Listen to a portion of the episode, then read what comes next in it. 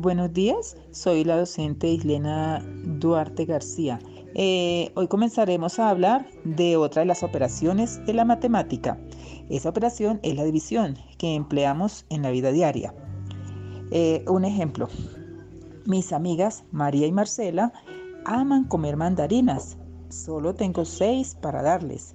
Quiero darle a mis dos amigas la misma cantidad de mandarinas.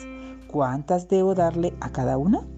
Para eso debo repartir las seis manzanas en dos partes iguales, pues las dos desean comer la misma cantidad. Apóyeme, por favor. Si doy dos a María, ¿cuántas quedan? Cuatro, ¿verdad? Pero si doy tres a cada una, ¿cuántas eh, corresponde a cada una?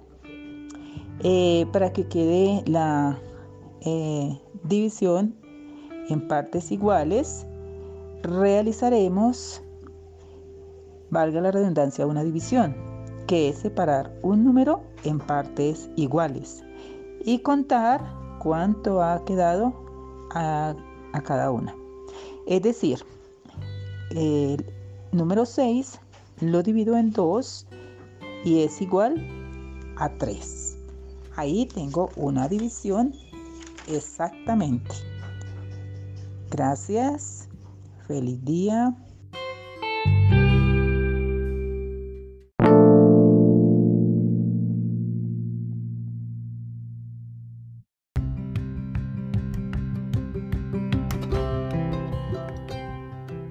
Hola chicos, buenos días, bienvenidos a este su primer podcast educativo. Hoy vamos a hablar sobre la división y lo primero que quiero que ustedes eh, piensen es en qué situaciones cotidianas usamos la división.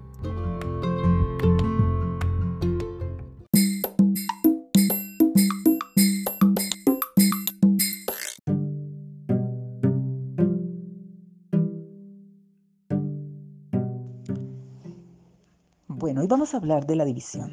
La división es una operación matemática que consiste en dividir un número en partes iguales. Ejemplo, 25 dividido en 5 es repartir 25 en 5 partes iguales. La división es la operación inversa a la multiplicación. ¿Qué es la división? Es repartir entre partes iguales o grupos iguales. Ejemplo, 12 dividido en 4. En la división encontramos el dividendo, representado por el 12. Sigue el signo de la división y el divisor está representado por el número 4. Y el resultado es el cociente. 12 dividido en 4. ¿Cuánto nos da? Es igual a 3, ¿verdad? Ese es el cociente. Muchas gracias.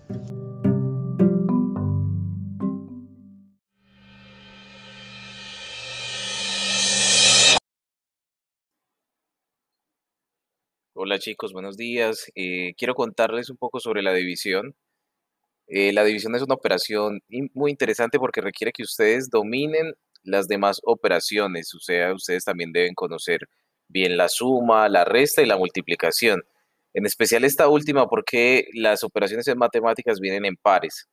Eh, la suma, que es opuesta a la resta, y ahora la multiplicación, que es opuesta a la división, esas dos van a estar ahí eh, relacionadas.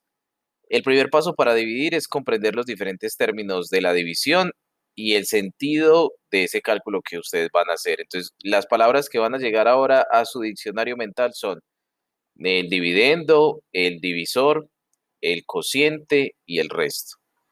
El dividendo, ¿qué es? Es el número que vamos a dividir, la cantidad que queremos repartir en partes. El divisor, ¿qué es? Es el número por el que se divide o las partes en las que queremos dividir la cantidad inicial.